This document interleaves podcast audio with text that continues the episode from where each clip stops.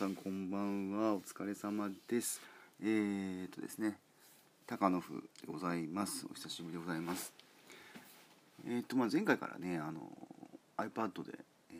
ー、ですねお送りするというふうなお送りするというふうなですね形で、えー、やっているんですけどもいよいよですねあの、まあ、前回まで外で撮ってたんですけどもまあ中でちょっとこう録音しようかなというふうなことになりまして愛になりましてでもう時間はね、え、もう今10時回ったとこですね。で僕ねもうほんとね最近お子ちゃまなのであの眠いんですけどこの時間しかこう収録の時間が ないなと、えー、週末は週末ちょっとまた割とお忙しくしているのでなのでちょっとこういかんせんもういよいよこうテンションダウンした感じでですねもう半分目をつぶって今ですねあのベッドのとこでこう顎に頬杖つきながら撮ってるんですがそんな感じのテンションで、えー、行こうかなというふうな形でモデルチェンジをいたしました、えー、なのでまあいつものですね、えー、高野夫の一人相撲、えー、この番組はというですね前説あれはですねもうですね、えー、撮っちゃおうかなと、うん、聞きたい人が聞けばいいんじゃないというね 感じでゆるくいきたいなと思います。でまあね毎回ねあのこう話しながらこういうふうなですね自分で自問自答のような感じでテーマを考えているんですけれどもえー、っとねうんそうねえっとねちょっとね実はあの昨日ですねあのぎっくり腰になりまして、えー、まあ私ですね弱いですねもう40半ばですからえー、そうなってもおかしくないというところなんですけど実はですね30代とかねひょっとして20代の時からかなあれって癖になるんじゃないかな。あのちょっとねこうこ腰をねこう入れるこうあの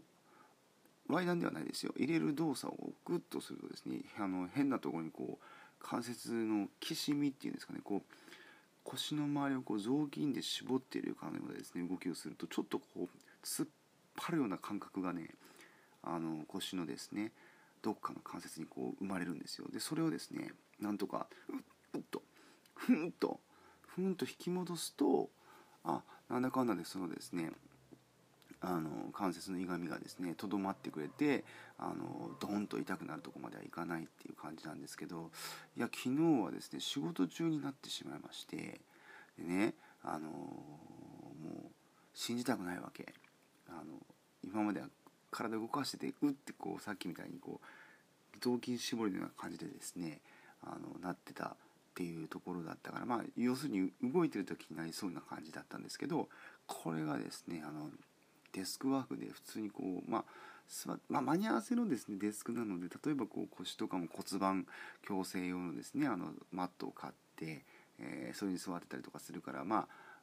必ずしもそのオフィスデスクに座ってあの背もたれがあってっていうような椅子ではないんですね。でもわざとそういう風な椅子あの買わないっていうのもあるんですけどね。なんとなくちょっとこう姿勢がよくですねあのまあインナーマッスル使ってですねあのちょっとこう姿勢よくやりたいじゃないですか。でもねあの昨日こうなぜぎっくり腰になったかっていうのをですねググってみたところ、え、疲労の蓄積で、えー、いきなりこう 疲労の蓄積でいきなりこう席を切ったようにこうあるこう行き地ポイントを超えるとバチコーンとくるらしいんですよ。だから要するに疲れとったわけですね。僕はそういうあの格好をするのに。しかも情けないことにその骨盤矯正の椅子を使っていたのにもかかわらず疲れてたってことはもう歪んどるわけですよ。性格が。いや性格じゃないですよ。ではないです。性格は歪んでない歪んでんのかな。まあまあ好きにとっていただいていいですが、はい、体がね骨盤が歪んでたわけですよ。でねあのー、ちょっと前からね始めていることがあってですね僕もあの23年前からちょっとこう最初の方のこのラジオのエピソードでは喋ってるかもしれないですけどもあのもう本当にねこれもこれ自分自己自得ではあるんですけど仕事運がないなって思ってて悩んでた時期があったんですよ。ね、何がどう仕事運がないかっていうとまああの、まあ、行く先々でですねこう不意打ちのようにこうわけもわからん仕事を全部任されたりとかしてで結果としてはですねこれは分かんないですよ。僕は仕事が遅いとかそういうのがあるかもしれない。確かに丁寧かもしれないです。ただ雑にするところはわきまえてるつもりなのでちょっとこうここは雑でいいでしょっていうのはこうわきまえてちょっとこう手を抜いてスピードアップを図ったりとかするんですけどもね。手を抜くっていう言い方おかしいな。手を抜くのではなくて、あ、る程度納得のいく形ですかね。皆さんがお客さんもね、えー、納得がいく形まであのちょっとこうスピードアップするために少しちょっとこう高速化を図るっていうようなところちょっと分かってるつもりなんですけどももう行く先々でですねあの誰も周りの人がやったことがないようなことを、えー、押し付けられると。押し付けられる言い方が悪いですかね。いただくと。いうで誰もこう知らないから自分でこう調べて自分でこう、まあ、ベンチ一人ベンチャー企業みたいなもんですよね。一人ベンチャー企業みたいな感じでもう自分でこう調べて自分でこうやるしかないと。でまあ例えばあの現役のその薬剤師時代だったりとかすると事務員さんに聞いてもよくわかんないからあのもう自分で調べるしかないので自分で自分のパソコンを持ち込んで、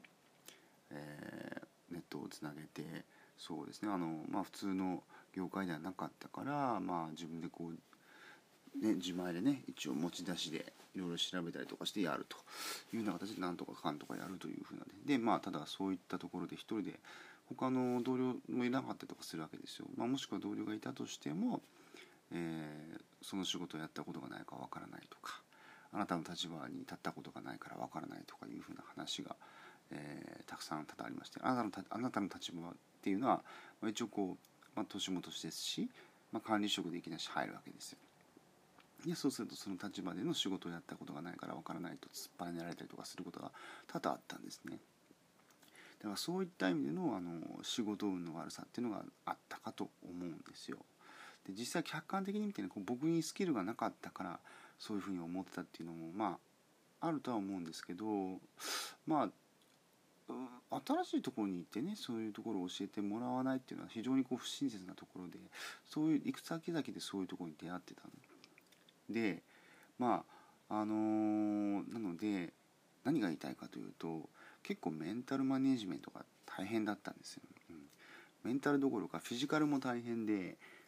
例えばあのお昼ご飯が食べれなかったりとか常だったので、まあ、何かおにぎりを持ってって食べながら例えばウィダーインゼリーとかを飲みながらえー、お昼の時間を過ごし、まあ、仕事をしながらね。で、あのー、それでまあ昼を乗り切ってでなんとか一日を終えてでみんなが帰った後に残業に入るという典型的なこの 鬼畜鬼畜？なんて言うんだっけ？もう忘れちゃった。社畜。社畜の生活をしてたんですね。でもねあの思ったの。報われないわけ。うん、結局ね自分がそれでねハッピーかっていうとねあのー、それがね自分がそれでハッピーだというふうに思い込んでたところがあったわけですよ。うん、あのー、僕がいなくなったってねあの会社は回るし、うん、でみんなありがとうありがとうって言ってくれるけどとっとと帰るしね、うん、だから自分を大事にすることが大事だということに気づきでそれがきっかけでまあ一応あの今となってはですね割とあの前職まではですね前職までには確立したんですけどまあお昼ご飯食べて瞑想したりとかね。あのそういった瞑想あとはもう正直もうこの今の時間になってベッドに入ってるっていうのもそのわざとやってるわけじゃないんですけどね、うん、あの普通に、あのやるにしました、ね、でこれすごくいいんですよ。であの実はねあのその、まあ、今すごく有名になりつつあるスピリチュアルカウンセラーの方とあの顔見知り顔見知りですね。あのあの方はもう僕のことを忘れてるかもしれないですけど全く有名になる前にあの、まあ、千葉の方でお会いしたことがあってであのその個人的にねまだまだあの有名じゃなかった時に、えー、お会いしたことがあってですねという何が言いたいかというと結構スピリチュアルなですねそういった話も僕は好きなんですね。で、えーまあ、それでねあの瞑想とかそういったことも大事だなって、まあ、自分で勝手にたどり着いたんですけれどもでなんでねたどり着いたかというとね、え皆さんね多分たいちょっとねきっかけはねあのー、あると思うんですよ。例えばあのー、きっかけはつかみやすいと思う。なんでかっていうとメディアとかに、ね、耳を傾けてるとあの割とこうあの聞こえてくるんですよね。デジタルデトックスとか、うん。まあ、それこそ SDGs とかも。あの聞こえてくる。ただねそれがねあのメディアを通して聞こえてくるとどうしてもファッションの意味合い流行りとかだからそういった感じのですねちょっと何て言ったらいいんだろうな軽めのあの感じに聞こえる風潮があるんじゃないかなとちょっと若干思います。特に日本では、うん、例えば10年前に何が流行ったかっていうのは誰も覚えてないんじゃないですか、うん、だからそのメディアであのマスメディアでやっちゃうとどうしてもその流行り廃りのあるものになってしまうと思うのでここで大事なのは自分だと思うんですよね。その自分の体がに声を、えー、耳を傾けてでその何を欲しているかとか、えー、例えばこれやってみたらよかったっていうのを、あのそういえばあれやってみたらすごく気分が楽になったとかそういった経験をですね一番大事にしといたらいいんですよ。で、まあ、そういったですねあの経験上ですねあの生かし経験を生かして今までこう、えー、普通にですね一般的にあの言われているこれはこうあるべきとか、えー、こうだこれが普通だろうっていうのをですねあの自分風に変えていくそこの意識を変えていく、まあ、社会生活とか共同生活あとはまああのまあ社会生活ですね要するに会社とかで。の中ではそれはですね基準はあのまあその向こうさんに合わせるのがすごく大事だと思うんですね。これもちょっと残念なところであるんですけどね日本人のその協調性とか、えー、集団文化とかがすごく、えー、いびつな形で現れないのであればまあそれに合わせてもいいのかもしれないですけどいびつな形で現れることも多いのでだからそこそ逆に言ったらそういうスピリチュアルなですねあの瞑想であったりとかそういったことが大事になるんだと思うんですけど人間っていうのはまあ頭で考えてるだけの生物ではないと思うのであのその辺までこう目を向けて、えー、自分をケアすることは非常に大事かなと、えー、思います。で、えー、突然ぎっくり腰の話に戻りますが そうそうそういうことなんですよ。じゃあなぜぎっくり腰になったかとかね僕考えたわけその視点で。で、え、それでね考えたんですけどまあ椅子はまあさっき言った通り骨盤矯正用あのクッションを使ってるしでもそれが悪かったのか合わなかったのかなと思いながらまああのクッションを変えてみたり。で実はね僕ずっと座って仕事してるわけじゃないんですよね。あのー、まあ、スタンディングテーブルちっちゃいやつですけどパソコンが入るぐらいのを買ってその足元にはですね足つぼマッサージ用の、まあ、銭湯とか行ったらあるでしょ？あれを置いてるわけ。だから立ったりとかその足つぼマッサージで体の健康状態をこう探りながらねデータ入力してたりとか。あとはですねちょっと肩幅以上に足を広げてみて立ったまんまですねちょっとこう参照のですね資料を見ながらですね、えー、まあデータ処理したりメールチェックしたりとかしたりとかしてるんですね。ずっと座ってるわけではないですね。で、まあ、なるべくちょっとこう腰とかもこう動かしながらまあラジオ流しながら仕事たりとかしてしてるので。まあ、ちょっとノリのいい曲が流れてきたりとかしたらそのラジオに合わせてこう体を振ってみたりとかしてなるべく動くようにはしているんですが、まあ、いかんせんこうグキッときたと。でねあの、まあ、スピリチュアルだなんだと、えー、しかも僕はもう寝る直前ですよ。多分あと30分もしたら寝ちゃうと思うんですけどだからこそ言いますけれどもいよいよこう夜用の番組になってきましたから、はい。えー、多分、えー、体が生まれ変わろうとしてたんだと思います。はい。そう。もうそのねあの一丁腰回りのも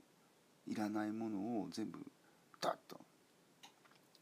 ダッとこうその形態を変えるためにその筋肉がグッて歪んでフッてこうしていこうぜっていう感じで変わってくれくれてるんだと、えー、信じております。の証拠が何か知りませんが今日は、まあ、実はいつもね仕事終わったらもう本当にねこうあの倒れるように崩れるようにこう眠気が来て寝てしまうんですけども、まあ、今はね今日は、えー、ラジオ撮れちゃってる。うん、ちょっと元気なぜか知らないですけどまあ腰が痛かったんでただドーピングしましたけどね。ああまり今喋る タイムリーな話題じゃないかもしれないですけど逆にタイムリーな話題かい？そうそう。まああのアリナミン飲んでみたりとかあとはその漢方飲んでみたりとかねしてるのでそれで元気だっていう可能性もありますがなんかねいかんせんこうまあ今から眠って明日以降はとても気持ちよくあの腰回りがいい感じになるんじゃないかなと思っております。なので、まあ、頭痛がしたりとかね、まあ、えっ、とねそう科学的なその自分のケアっていう方法を知るのも大事なんですけどであのそうね科学的なその自分のケアに関しても若干ちょっとこうそっちに偏りすぎたりとかする人もいるからトータルで人間っていうのは見ないとね。でまあこれはですねあの僕はですねあの僕は薬剤師なんですが薬薬学と同時にちょっとこうまあ留学してあの心理学を学んだっていうバックグラウンドもあるので言いますけど心理学はねその薬学とか医学をですねちょっと批判する節があるんですよね。あの逆でしょ？だから薬学とか医学とかは心理的な影響とかがどうだって。まあちょっと今はあの昔ほどではないですけど昔はすごくね医学とか薬学とかはねその心理的なものは全部否定してね人間はもうこう機械のようなものだというふうな感じで定義づけてであの外科手術なんかそうでしょ？切って貼ったが、あったりとかして不思議な話はいっぱいあるんですけどね外科でもね。心臓移植したらその心臓の移植前の人の記憶がその心臓移植した後の人のにあの移っちゃってその記憶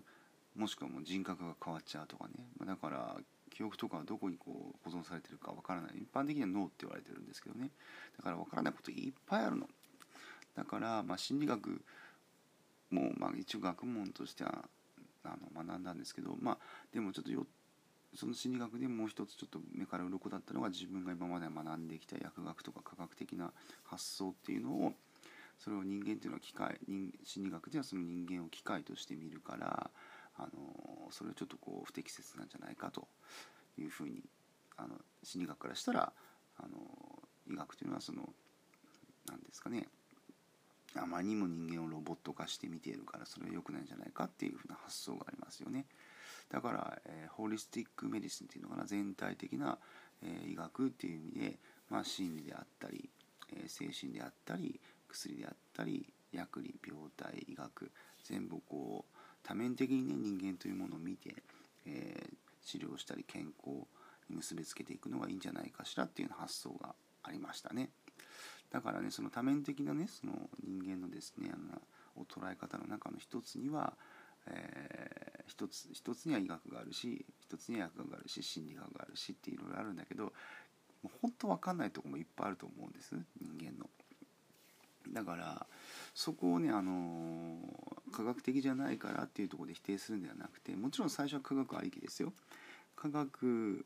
を勉強すればするほど分かんないことがいっぱいあるはずなので、まあ、そこはですねそういったまあスピリチュアルなところとかですねそういったところで、えー、補完補うって言ったらちょっとおこがましいかもしれないですけどまあそれがシュッと考える人もいますけど。で考えて、まあ、体からのサインをね腰痛さっき言った通り単にひょっとしたらまああの医学的に見たら僕の今のあのぎっくり腰っていうのも筋肉がねぐっとあのひねられたから起こっているなっていうふうな思う捉え方もあるしと同時にさっき言った通りその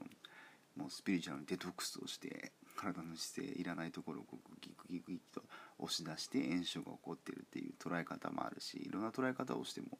いいんじゃないかなと思うんですよね。うん、まあ確かに薬を飲んだら、えー、楽にはなりましたけど、はい、すごいなと思うけどね。はい、まあそれがちょっとこう今考えてるところですかねだから、えー、時間も時間ですし次回以降もこういった、えー、この時間にこう話すので若干、えー、オカルト的なところであったりとか、え、スピリチュアルなところであったり自分がどう感じるかとか、え、そういったところを話していくと。ただそのスピリチュアルカレンカウンセラー等をなりわいにしている人ほどの説得力がないんじゃないかと思うのでますますこの何て言うんですかあのリスナーに優しくない リスナーがためにならないラジオになるかもしれませんがまあまあお耳汚し、えー、ご希望の方は、えー、引き続き聞いていただければ幸いでございます、はい、そうね。もっと人気出そうと思ったらねすごいえげつないこと言ったり突拍子もないこと言ったりすごくとんがったことを言えばいいんでしょうけどうーん思いつかないんですよね。まあまあぼちぼちやっていきますわ。では、えー、これはねもうこうなったら行きし出勤時に聞かない方がいいんじゃないかしら。眠くなるんじゃないですか？まあまあまあ。あのお好きなように。じゃあご出勤前にね聞かれた方はですね行ってらっしゃいませ寒いよ。大阪は今日はもう雪ですわ。はい、はい、で寝る前に聞かれた方はね、ゆっくりお休みなさい、えー、どちらかというとお休み前の方の方に同乗できるというですね、えー、もう寝る寸前の高野筆でございました、えー、では皆さんお体を気をつけて頑張られてください。じゃじゃ